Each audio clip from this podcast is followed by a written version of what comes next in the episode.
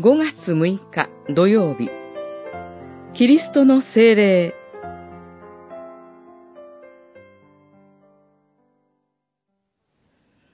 私は父にお願いしよう。父は別の弁護者を使わして、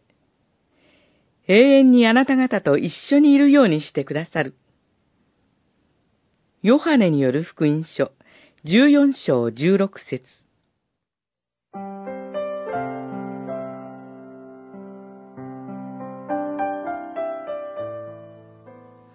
問い49の答えによれば、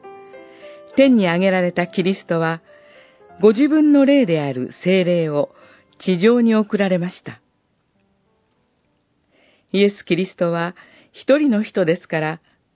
一つの場所に身を置くことしかできませんでした。しかし、精霊はペンテコステの朝、弟子たち一人一人の上にとどまったように、信じるすべてのもののうちにとどまります。また、風が思いのままに吹くように、時と場所に限定されることなく駆け巡り、キリストの支配を天地に満たす方でもあります。ところで、信仰のない人は、私たちが非科学的な復活やキリストの再臨を信じていることに驚きます。私たちも、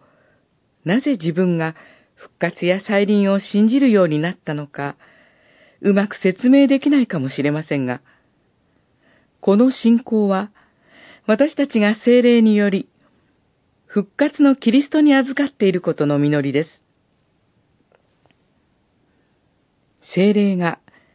罪人に働きかけるとき、霊的に死んでいるものを復活させ、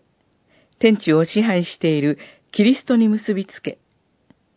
その死と復活を適用して、神の子に作り変えていきます。神の子にされた私たちは、地上のことではなく、天上のことを求め、神の右に座し、栄光を受けておられるキリストを称えます。